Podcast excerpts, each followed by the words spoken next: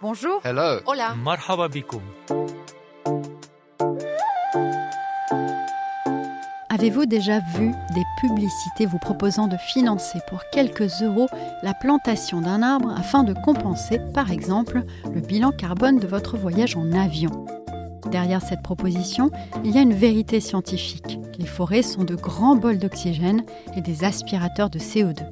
Mais il y a aussi un marché, le marché des crédits carbone. En résumé, des entreprises plantent des arbres ou protègent des forêts pour compenser leurs émissions de CO2. Ces projets sont censés créer des emplois et financer la transition écologique de pays du Sud notamment. Ils donnent droit à des crédits carbone qui permettent à ces entreprises d'afficher un meilleur bilan tout en continuant à polluer.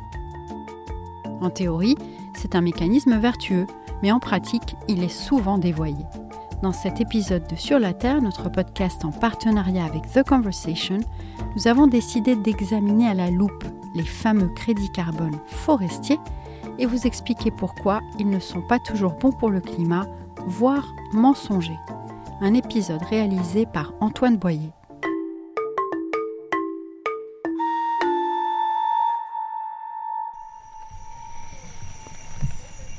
Si les forêts représentent une des solutions pour réguler le climat, préserver les massifs tropicaux d'Afrique centrale devrait être une priorité. Contrairement à l'Amazonie, ils sont encore bien préservés. Les forêts du bassin du Congo, c'est le deuxième massif tropical de la planète derrière l'Amazonie. Elles stockent des milliards de tonnes de carbone.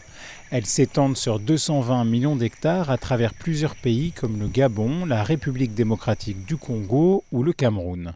Bonaventure Sonquet, botaniste et professeur à l'université de Yaoundé, nous explique pourquoi ces forêts sont encore en bonne santé. Certaines le sont du fait de leur enclavement, dont l'accès n'est pas facile. Et aussi, disons que euh, les politiques nationales, les lois forestières de ces dernières années ont été définies pour essayer de préserver autant que faire se peut ces forêts.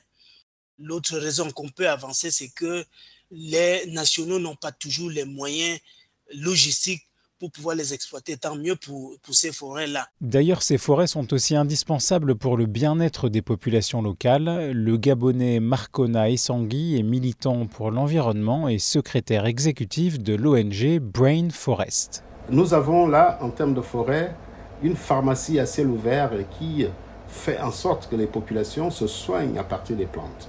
L'essentiel des populations en Afrique du bassin du Congo se soignent à partir des plantes. Les cultures se font dans les forêts avec un rythme beaucoup plus régulé et des traditions qui font intervenir la notion de conservation. Nous sommes en train de nous dire qu'effectivement, ces forêts, il faut les préserver pour la survie de l'homme africain et surtout de l'humanité à travers les changements qui se font entre l'oxygène et le gaz carbonique. Pourtant, ces forêts si bien conservées sont menacées. Marcona et Sangui citent notamment les besoins en bois d'une population qui augmente. Mais pour moi, le plus grand danger qui guette nos forêts, ce sont des capitaux, des gros capitaux qui viennent particulièrement de l'Asie, qui s'acharnent sur nos forêts pour l'exploitation de la ressource forestière.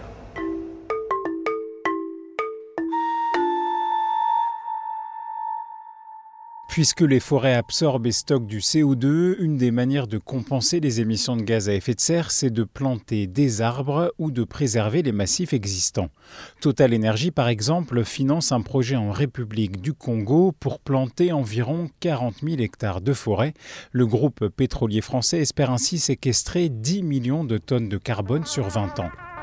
L'objectif affiché de Total Energy est de tendre vers ce que la multinationale appelle la neutralité carbone d'ici 2050. Revenons un peu en arrière. Ce système de compensation carbone, ou autrement dit ce marché des crédits carbone, s'est mis en place à partir du protocole de Kyoto en 1997. Alors ces crédits carbone donc, sont nés dans un univers euh, public, dans un univers onusien. Alain Carsanti, économiste spécialiste de l'environnement, que vous avez entendu dans l'épisode précédent, a beaucoup travaillé sur les crédits carbone. Et puis très vite, euh, ils ont commencé à intéresser les entreprises, soit pour des raisons de communication, soit pour des raisons de conviction. beaucoup d'entreprises qui veulent afficher la neutralité carbone ont dit bah, finalement nous allons euh, acheter des crédits carbone et s'est développé à ce moment-là ce qu'on appelle un marché volontaire du carbone. Aujourd'hui, il existe donc deux marchés. D'un côté, le volet obligatoire, onusien, réservé aux États, et de l'autre, le marché volontaire où les entreprises achètent des crédits carbone. Ces crédits, ce ne sont pas seulement des projets de reforestation ou de préservation des forêts en Amazonie ou en Afrique centrale, ils financent aussi des éoliennes en Turquie, par exemple, ou l'achat de nouvelles cuisinières meilleures pour l'environnement à destination des ménages somaliens. Selon Alain Carsanti, la moitié du marché volontaire des crédits carbone est tournée vers des projets agricoles et forestiers. Dans cette moitié euh, du marché, hein, c'est-à-dire à peu près euh, un chiffre d'affaires d'un milliard de dollars, vous avez à peu près 80 à 85% des crédits carbone qui sont liés à la, à la conservation des forêts. C'est-à-dire ce sont des projets dans lesquels on dit ce sont des forêts menacées, nous allons mettre en place un projet qui va éviter la déforestation. Et euh, cette déforestation évitée, le problème c'est que elle est très difficile, il est très difficile de savoir si on a vraiment évité la déforestation ou si on n'a rien fait du tout. Voici la première limite des crédits carbone forestiers. Il est difficile de prouver qu'un projet a vraiment permis d'éviter la déforestation. Donc euh, certains crédits carbone pourront être relativement efficaces, mais la majorité des crédits carbone, nous serons absolument incapables de savoir quelle est la quantité réelle d'émissions qui ont été évitées ou de carbone qui a été absorbé ou stocké de manière supplémentaire. En clair, les calculs sur les émissions évitées par ces projets de crédit carbone sont contestés. Derrière les crédits carbone, il y a aussi des projets de plantation. Donc les entreprises comme Total au Congo par exemple plantent des arbres pour compenser le carbone émis par leurs activités polluantes. Mais cela reste un pari sur l'avenir. Encore faut-il que les arbres poussent vraiment et qu'ils soient bien entretenus. Oui, effectivement, le problème des plantations avec les crédits carbone, c'est que les arbres, ça, met, du temps à pousser, ça, met un certain temps, les émissions c'est immédiat, mais les arbres euh, mettent du temps à stocker du carbone parce qu'il faut le temps qu'ils grandissent. C'est pour ça qu'on fait beaucoup de plantations dans les pays tropicaux, parce que les arbres poussent beaucoup plus vite, bien évidemment. Il fait chaud, il n'y a pas d'hiver, il n'y a pas de gel. Dans son projet en République du Congo, Total Energy plante notamment des acacias. Et par ailleurs, on va choisir des espèces à croissance rapide. On va choisir par exemple des pins, on va choisir des eucalyptus, des acacias. Et euh, ces arbres euh, poussent rapidement, mais euh, le, problème, c'est que notamment, souvent, on les plante au mauvais endroit.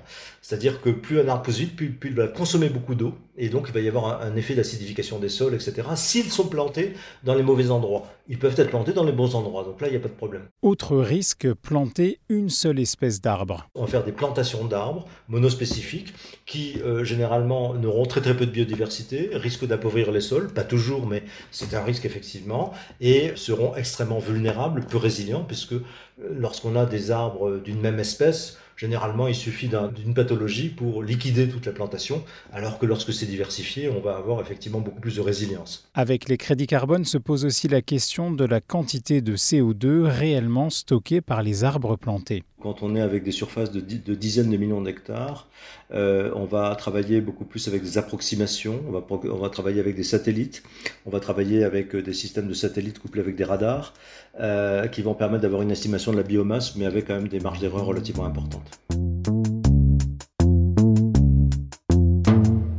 Alain Carsanti le reconnaît, tout dans ces projets de compensation carbone n'est pas acheté à la poubelle. Parfois, même assez souvent, ils apportent des choses intéressantes dans les pays du Sud, par exemple. C'est-à-dire que si euh, des plantations d'arbres, ça peut, de temps en temps, ça peut être tout à fait intéressant euh, dans un pays qui a besoin de replanter des arbres. Conserver les forêts, euh, ça peut être effectivement intéressant pour, pour, la biodiversité. Donc ces projets peuvent apporter des financements qui sont intéressants dans certains cas. Mais ils ne peuvent pas prétendre résoudre le problème du climat. Pourtant, des organismes privés se sont spécialisés dans la certification de crédit carbone. Moyennant rémunération, Vera ou Gold Standard, pour ne citer que, vérifient l'impact positif sur le climat d'un projet de compensation carbone. Mais début 2023, une enquête du journal britannique The Guardian et de l'hebdomadaire allemand Die Zeit a fait grand bruit et remis en cause ce système. Selon ces journalistes, de nombreux projets certifiés par Vera ne permettaient pas de réelle réduction d'émissions de CO2. D'ailleurs, cette enquête montre aussi que les scénarios pour certifier les projets exagèrent souvent les menaces de déforestation. De son côté, Vera affirme avoir récemment revu ses méthodes de calcul et explique être en train d'uniformiser sa méthodologie. Et les révélations se multiplient. Fin août, une étude parue dans la revue Science a passé au crible une quinzaine de projets de compensation.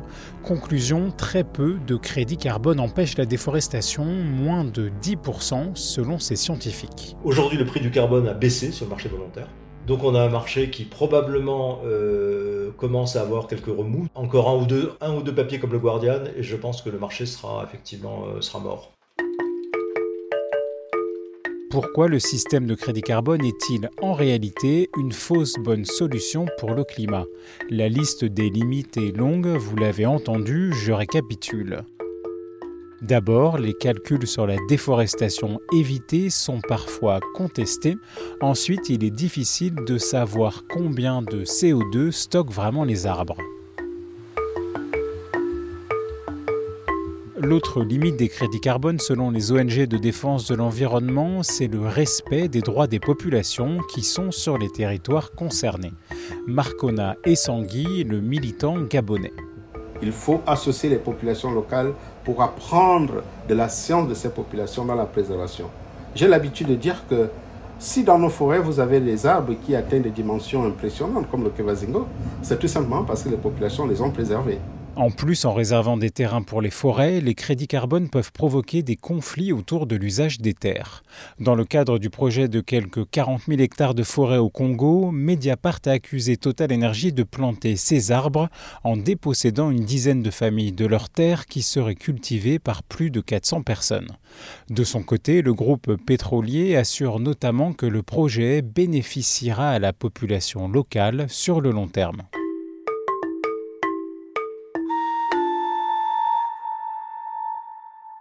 En nous écoutant, vous vous demandez peut-être qui finance les crédits carbone. Eh bien, c'est souvent vous, le client de l'entreprise dont les activités polluent.